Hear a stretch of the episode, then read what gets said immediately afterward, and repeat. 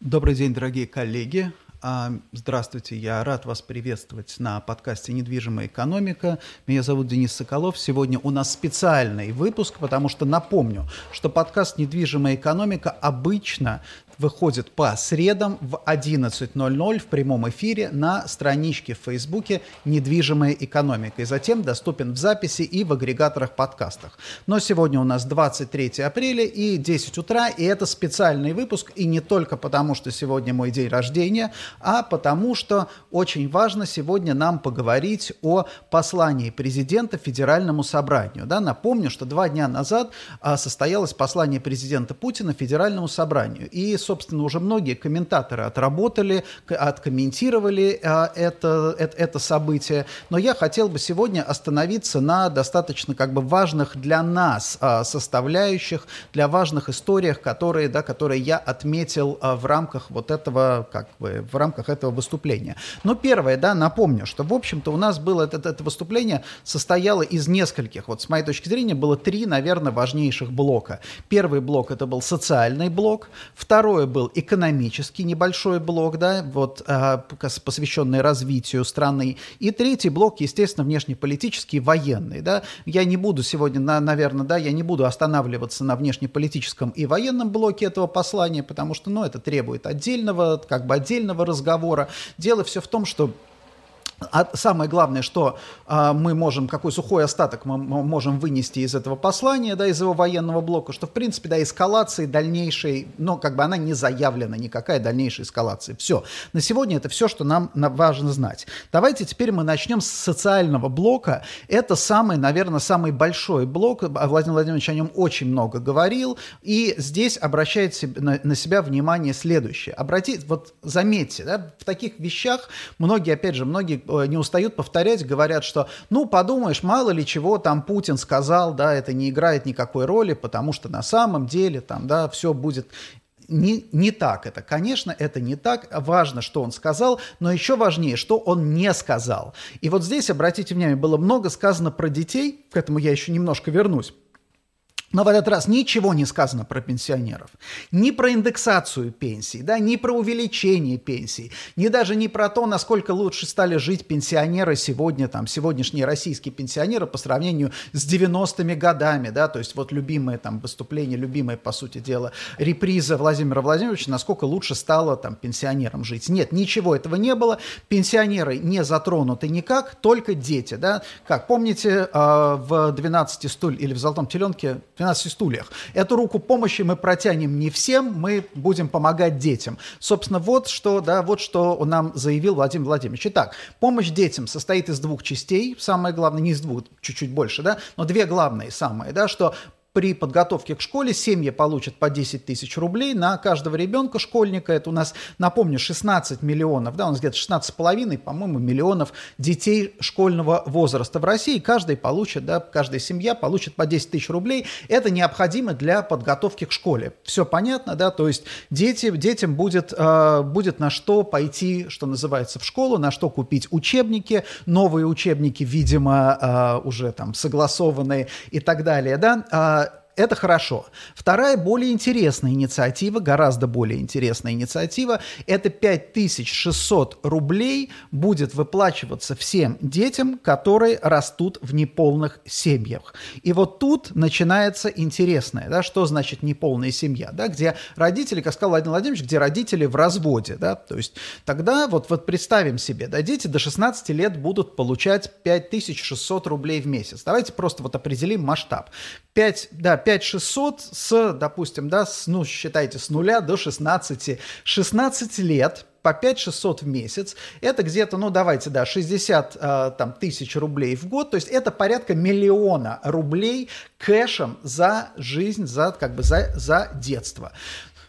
Приведет ли это к тому, что семьи начнут разводиться для того, чтобы получить, да, фиктивно разводиться для того, чтобы получить вот эти деньги? Не, Вполне возможно, да, то есть для региона, например, вмененный доход, вмененный доход в размере 5-600 в месяц, это достаточно ощутимо. То есть это, по сути дела, это накрывает потребности, там, допустим, в коммунальных платежах, да. И вот, кстати, очень важно, очень важно здесь понимать, да, что что такое вообще социальные программы и пенсии, в том числе в России.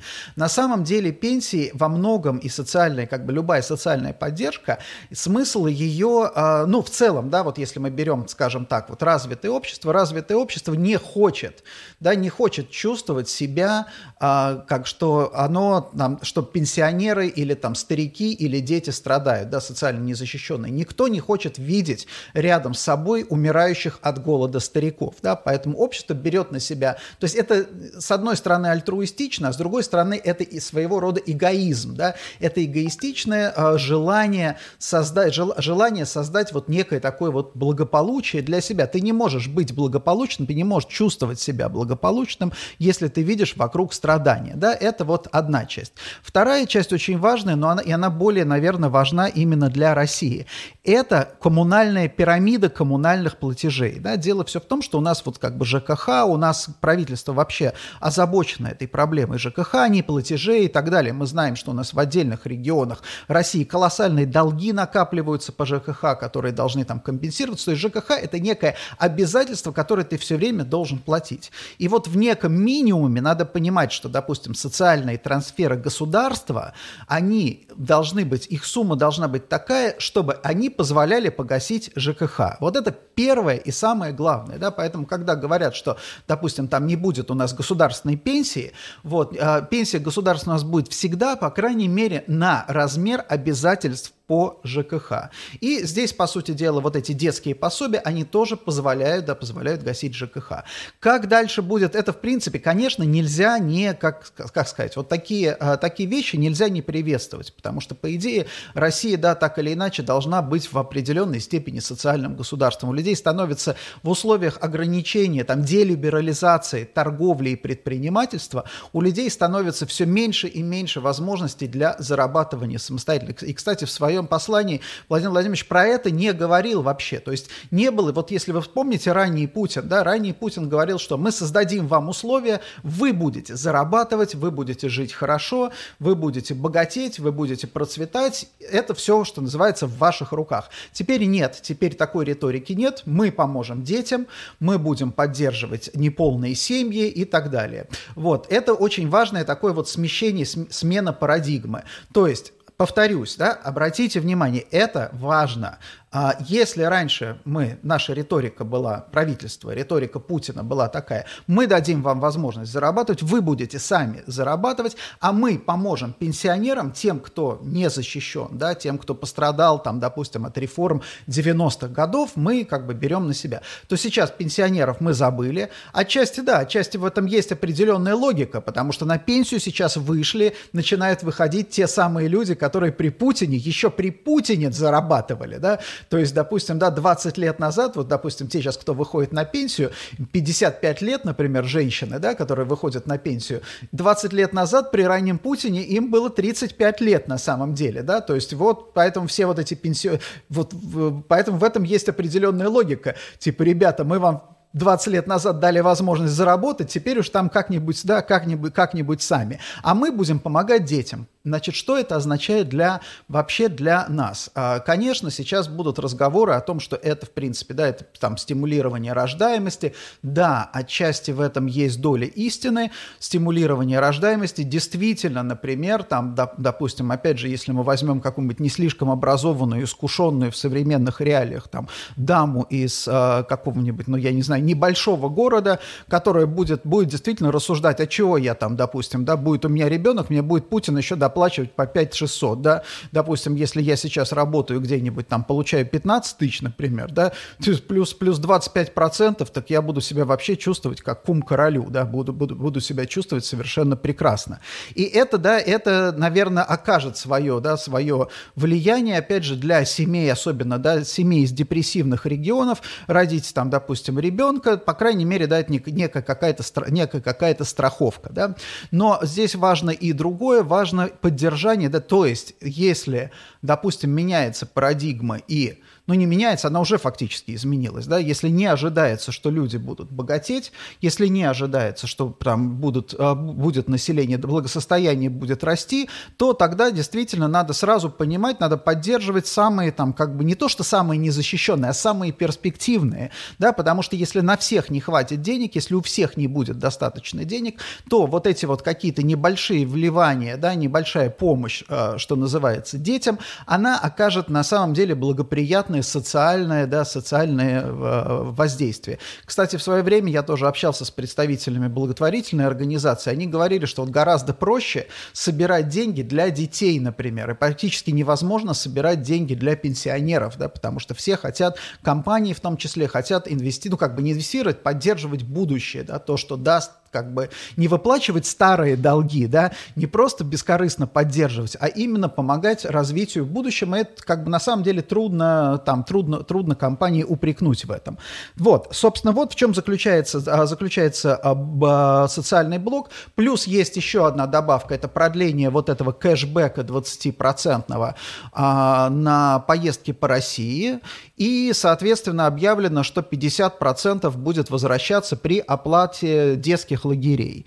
Вот здесь э, про, лагеря, про лагеря скажу э, сразу, но вот, например, там мой сын ездит обычно в лагерь э, летом, да, и, конечно, стоимость, допустим, да, стоимость лагеря сейчас достаточно высокая, кто не сталкивался с этим, то есть какой-нибудь простой лагерь мы не берем там заграничный, обычный подмосковный лагерь, ну, самый, можно сказать, такой, ну, ну не самый трэш, да, но обычный такой вот базовый, а, в общем, базовый лагерь, вот как у меня сын ездит, это за две недели 50 тысяч на минуточку, да, на минуточку 50 тысяч, и вот у меня еще дочка начинала ездить в этот лагерь. Цены, кстати, выросли, да, вот э, дочка у меня ездила сколько там лет, наверное, 10 назад, да, нет, ну, поменьше даже, да, старшая дочка, сейчас она уже выросла, вот, а на самом деле я помню, что как бы начальные цены были в районе 20 тысяч, 20 тысяч, но потом, вот когда началось регулирование, то есть теперь, да, теперь проезд в этот лагерь. Они, если раньше они просто там арендовали автобусы, мы сажали детей на автобусы и отправляли, то теперь только в сопровождении полиции,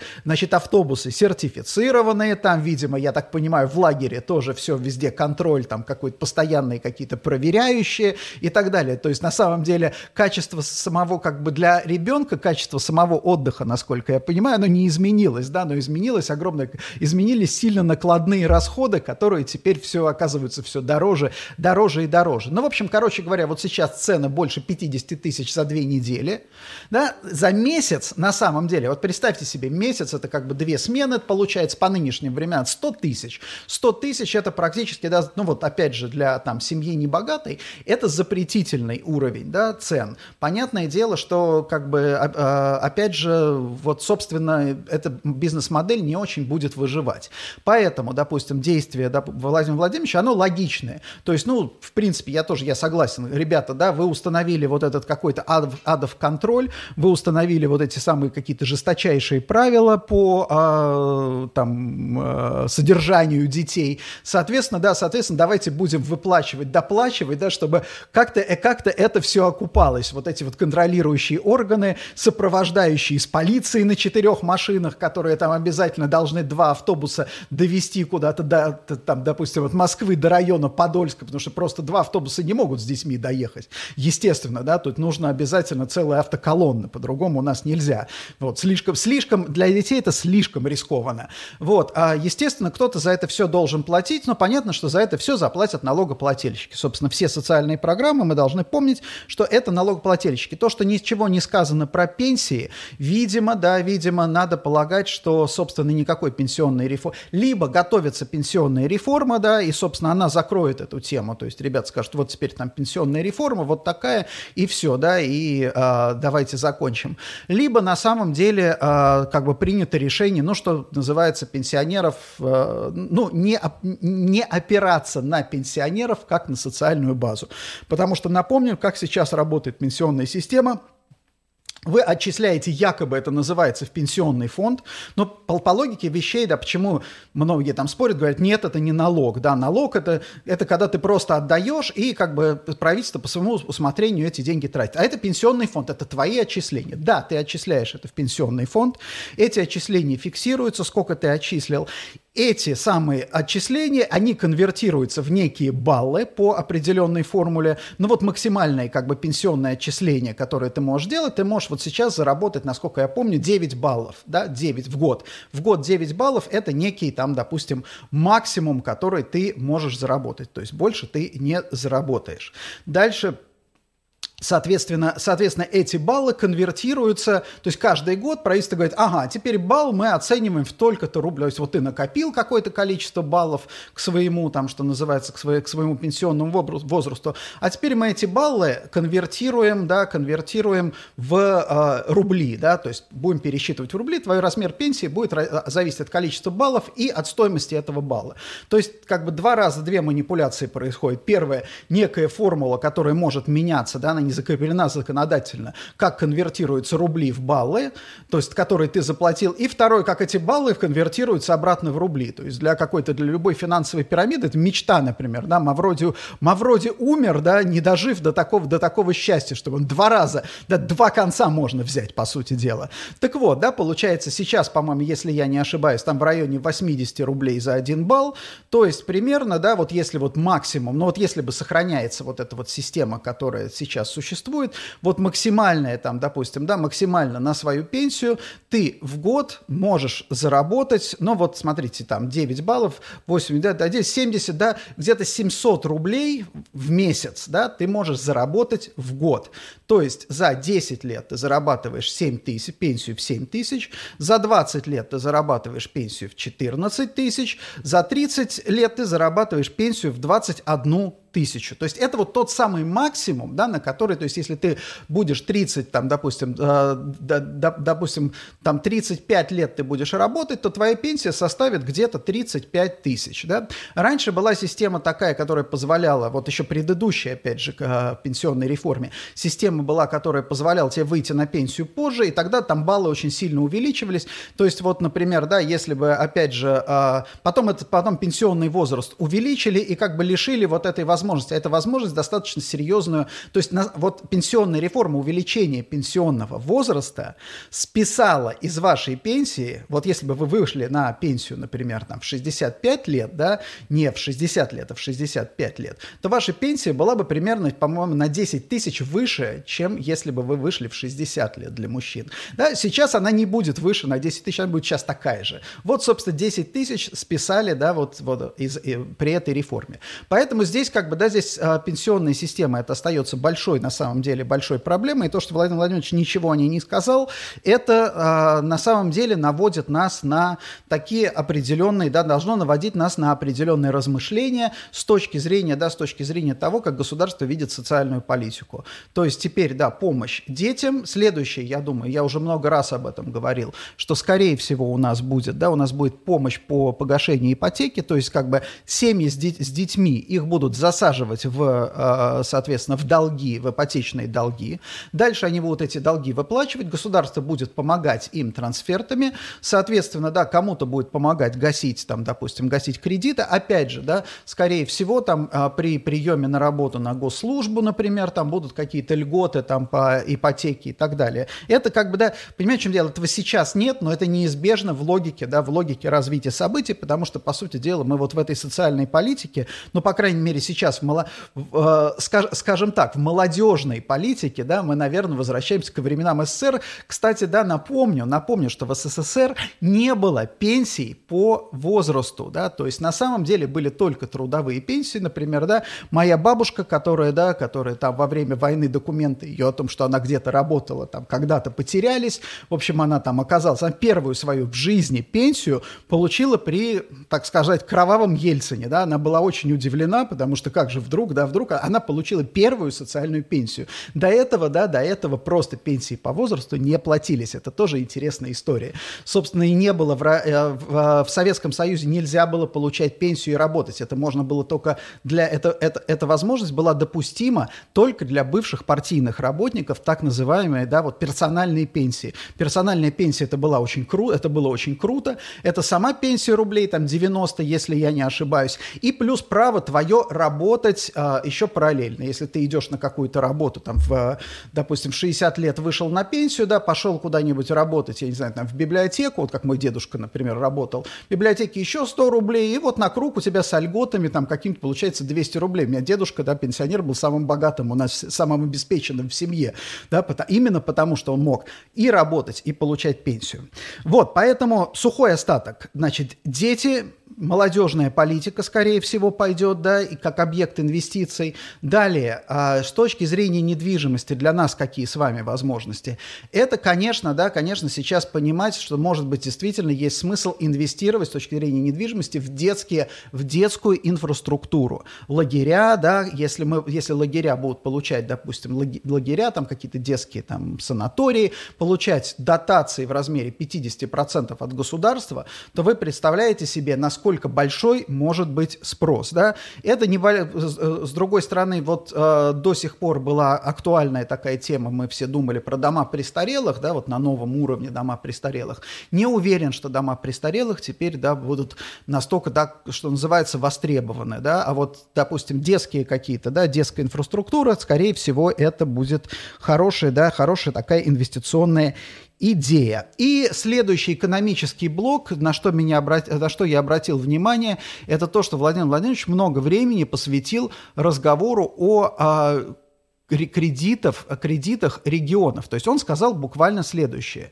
что кредиты, допустим, за долги регионов, а, составляющие, субъектов федерации регион, давайте называть субъектов федерации, составляющие больше определенного уровня, коммерческие долги, они могут быть сконвертированы в долги перед федеральным бюджетом. То есть, грубо говоря, регион может продать свой долг, да, свой долг в, э, то есть не регион, а коммерческая, по сути дела, организация, да, может продать федеральному бюджету. Значит, что здесь, э, что здесь интересного? Да? Интересного то, что, конечно, надо посмотреть, э, видимо, да, видимо, у нас есть регионы, которые уже практически в предбанкротном дефолтном состоянии. Напомню, что у нас были дефолты даже по Московской области, да, у нас, если я не ошибаюсь, по облигациям в нулевые годы были, э, Московская область объявляла дефолт, да, сейчас вроде ситуация гораздо лучше у Московской области. А, это первое. Второе, опять же, большие долги, но если мы не говорим про дефолты, большие долги возможно, да, которые, может быть, плохо обслуживаются, или, например, да, а, или, опять же, низкие там процентные ставки, потому что процентные ставки сейчас будут расти, надо тоже понимать, да, а, соответственно, да, соответственно, наверное, если мы говорим про коммерческие долги, наверное, там есть задействованы банки, наши крупнейшие банки, инфраструктурные банки в том числе, поэтому, да, поэтому, может быть, Владимира Владимировича это все обеспокоило в свете того, что это ложится очень большой нагрузкой на банки. Что здесь интересно? Интересно для регионов. Опять же, мы не будем здесь там а, спекулировать на тему, хорошо это или плохо. Вообще, а, еще раз отклонюсь от темы. Вообще, а, нам с вами обсуждать, что правильно, что неправильно, не имеет ни малейшего смысла. Нам надо понимать, что делать. Да? То есть три русских вопроса. Что происходит, кто виноват и что делать. Я предпочитаю три, второй вопрос да, опускать. Он в данном случае не играет никакой роли, потому что что делать, ответ на вопрос, что делать, не зависит от ответа на вопрос, кто виноват. Да, очень часто часто, да, мы, например, да, нам совершенно, нам совершенно не важно, например, почему, а, почему ночью темно, а, да, а днем светло, для того, чтобы, например, там, зажечь, зажечь лампочку. Это не значит, что этого не надо знать, это другая, другая история, да, но а, на, на, просто есть разные, как бы разные уровни вопросов. И вот здесь интересная, да, интересная тема какая, что понятно, что, допустим, да, обязательства вот региона, которые сейчас а, передают, про, по сути дела, имеют очень мало источников доходов, они они не очень хорошие заемщики. Они, допустим, да, если там, я не знаю, какая-нибудь область или там, ну, допустим, даже давайте назовем там какая-нибудь Кавказская республика захочет, э, допустим, выпустить свои облигации и продавать их там в Москве. Вот вы купли, купите облигации, например, да, вряд ли, да, вряд ли вы купите эти облигации, потому что вы подумаете, ага, а если дефолт, а что, да, а что и как? А вот если, например, да, если вы берете, например, выпускаете облигацию, вы не очень хороший заемщик, вы выпускаете выпускаете облигацию, продаете ее какому-нибудь банку, и этот банк заранее знает, что на самом деле по этим облигациям или по этому долгу будет отвечать федеральный бюджет уже со своими возможностями, а ты там уже, в принципе, в Минфине договорился, то это на самом деле становится уже совершенно другой схемой. То есть ты, как заемщик, перестаешь быть, ну, я не хочу сказать токсичным, да, ты, ты перестаешь быть не очень надежным заемщиком, да, но при этом, да, при, и при этом получаешь доступ к большим коммерческим кредитам. Это интересная тема, и я думаю, что, честно говоря, регионам надо воспользоваться, а, а, воспользоваться этой возможностью, да, изучить. Я, честно говоря, опять же, я не юрист, я не финансист, просто вот из того, что я вижу, например, там, что происходит сейчас в мире, да, в топе сейчас всякие креативные схемы финансирования. Я вот, вы знаете, я вам рассказывал и о так называемой supply chain financing, да, о том, как сделать,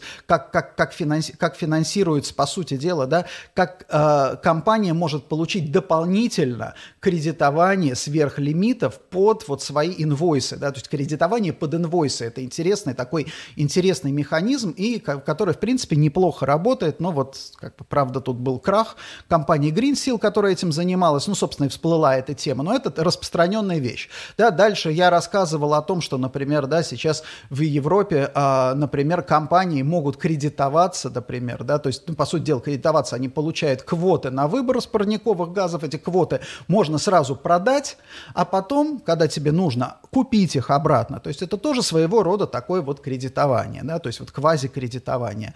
Опять же, да, вот этот вот бум SPAC, Special Purpose Acquisition Vehicle, через который, который сейчас место IPO практически занимает, да, вот этот вот бум идет, идет, идет, идет в мире. Это тоже вот такое креативное финансирование. И вот я думаю, что как раз нашим российским регионам стоит вот подумать о том, чтобы вот это креативно, да, финансировать. Здесь тоже надо понимать простую вещь. Вот сейчас тоже мне скажут, ну, это все пузырь, который надувается и так далее, да.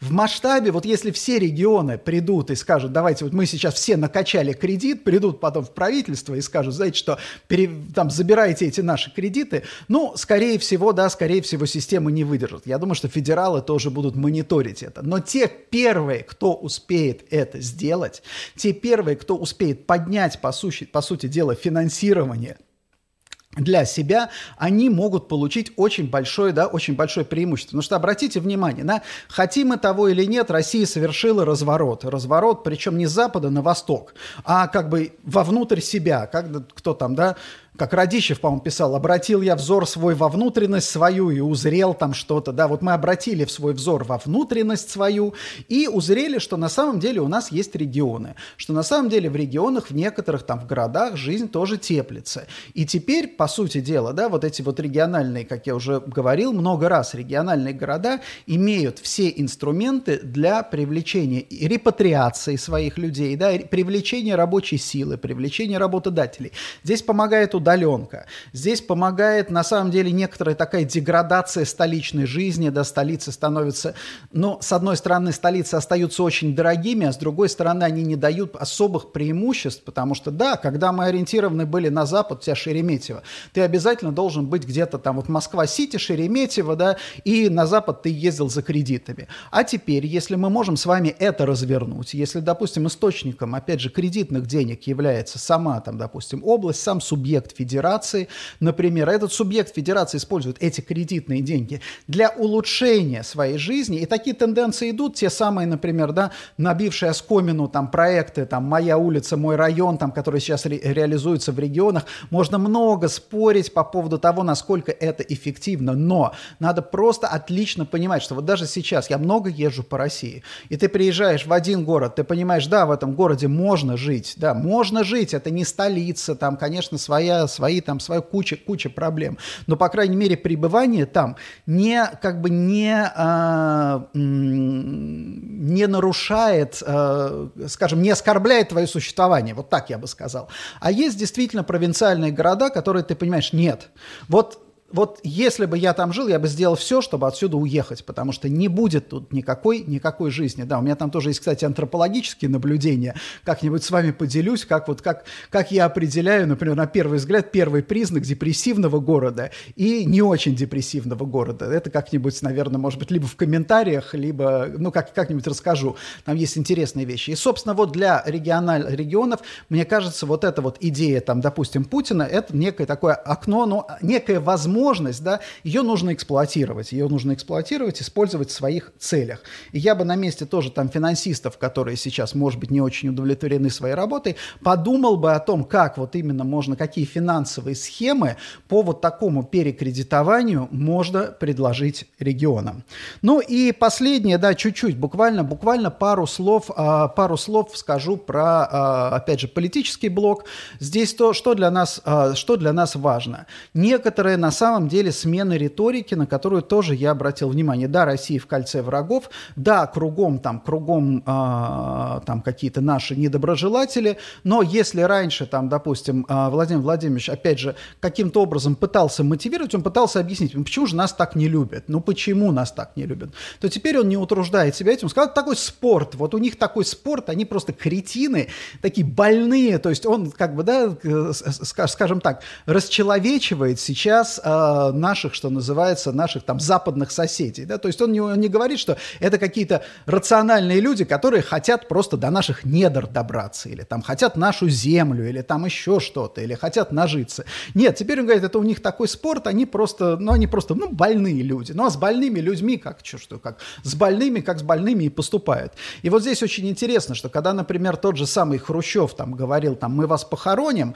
все, в принципе, там, допустим, на том же Западе, хотя и пугались, они понимали здесь логику, да, в чем, в чем была идея похоронить, там, допустим, похоронить Запад. Похоронить капитализм, да, потому что Хрущев жил, и Советский Союз жил в советской доктрине. В советской доктрине было понятно, как бы было написано «неизбежная победа социализма». Дальше были там, конечно, какие-то там отдельные течения, которые обсуждали, либо это произойдет естественно, либо нужно этот как бы процесс ускорить, чтобы было меньше жертв, либо, например, там, допустим, если вы помните, тот же самый академик Сахаров, он же, он же, он же был, в принципе, социалистом, он был сторонником так называемой теории конвергенции, которая гласила, что, в принципе, неважно, да, то есть вот мировое развитие, оно соответствует, что социализм обретает какие-то лучшие черты капитализма, и капитализм обретает лучшие черты социализма, и в итоге это там как бы мир станет нам одинаковым, но это будет не социализм, не капитализм, это будет нечто среднее. Ну, собственно, это считалось большевистскими, э, этими самыми большевистскими начетчиками, как говорил, да, и талмудистами, как говорил товарищ Сталин.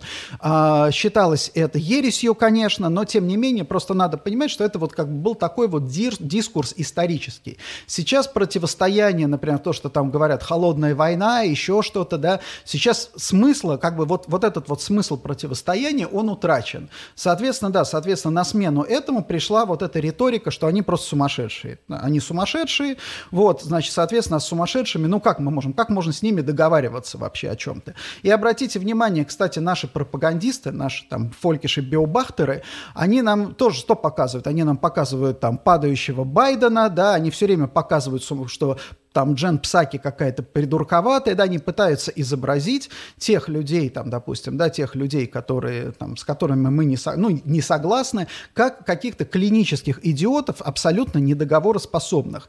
И это, с моей точки зрения, да, даже при ослаблении какого-то противостояния, это очень, наверное, такой вот, такая опасная тенденция, да, опасная тенденция, потому что там, если, ну, понятно, что Россия находится вне вот этого дискурса, там, от, от, отчасти противостояния, но если почитать, допустим, комментарии американских экспертов про Китай, они видят, например, самую большую угрозу, вот с точки зрения Китая, это то, что китайцы, допустим, китайские чины, там, я не знаю, хозяева дискурса, как я вот люблю говорить, да, китайские хозяева дискурса действительно поверят в собственную пропаганду, которая говорит, что там Америка, Запад слаб, там, и можно их раздавить одной левой. Вот если они действительно поверят, то, естественно, противостояние может перейти в другую как бы, да, в, в, в, в другую фазу. Вот, собственно, и для России, пока мы рисуем, пока наши власти рисуют тех людей, с которыми они, там, я не знаю, там, находятся в противоречиях, как просто каких-то клинических идиотов, недоговороспособных, и с которыми даже нечего там, да, которые, в принципе, у которых просто спорт такой, вот русофобия – это спорт, то вот это, к сожалению, да, закрывает какую-либо возможность для там развития, даже не отношения, а для нашего внутреннего развития, потому что мы лишаемся в некотором степени, мы лишаемся какого-то зеркала, да, знаете, как вот школьник приходит, например, у меня сын приходит, у меня ушло несколько лет на вот эту вот, на коррекцию, корректировку его поведения. Почему ты получил там двойку? А училка дура. Ага, отлично, ну да, наверное. Может быть, она, может, она действительно дура, да, давайте смотреть, там, справедливо, несправедливо. Потом вторая училка дура. Потом, значит, эти там я просто, я все знал, но забыл, просто запнулся, а мне сразу двойку поставили. Вот, когда ты корректируешь поведение, и человек начинает понимать, что да, я получил двойку, ну, может быть, там учительница была не совсем справедлива даже ко мне, это не важно, да, но ты понимаешь, за что ты получил двойку, и ты дальше способен себя оценивать, например, нужна ли тебе, это другой вопрос, нужна ли тебе пятерка по этому предмету, мы даже не обсуждаем это, да, но ты, по крайней мере, ты начинаешь воспринимать себя как часть контекста, а когда вдруг тебе, ты себе рисуешь картину, что вокруг тебя одни придурки, одни какие-то сумасшедшие с бритвой в руке, ну, соответственно, да, соответственно, тогда ничего, э, ничего с этим не поделаешь. И это, конечно, для меня, вот с моей точки зрения, вот эта риторика, она очень, ну, как бы, я бы сказал, контрпродуктивна, да, то есть она не должна нас успокаивать, она, она реально контрпродуктивна. Спасибо большое, коллеги, спасибо большое за внимание. Напомню, что подкаст «Недвижимая экономика» а, выходит в прямом эфире по средам в 11 часов.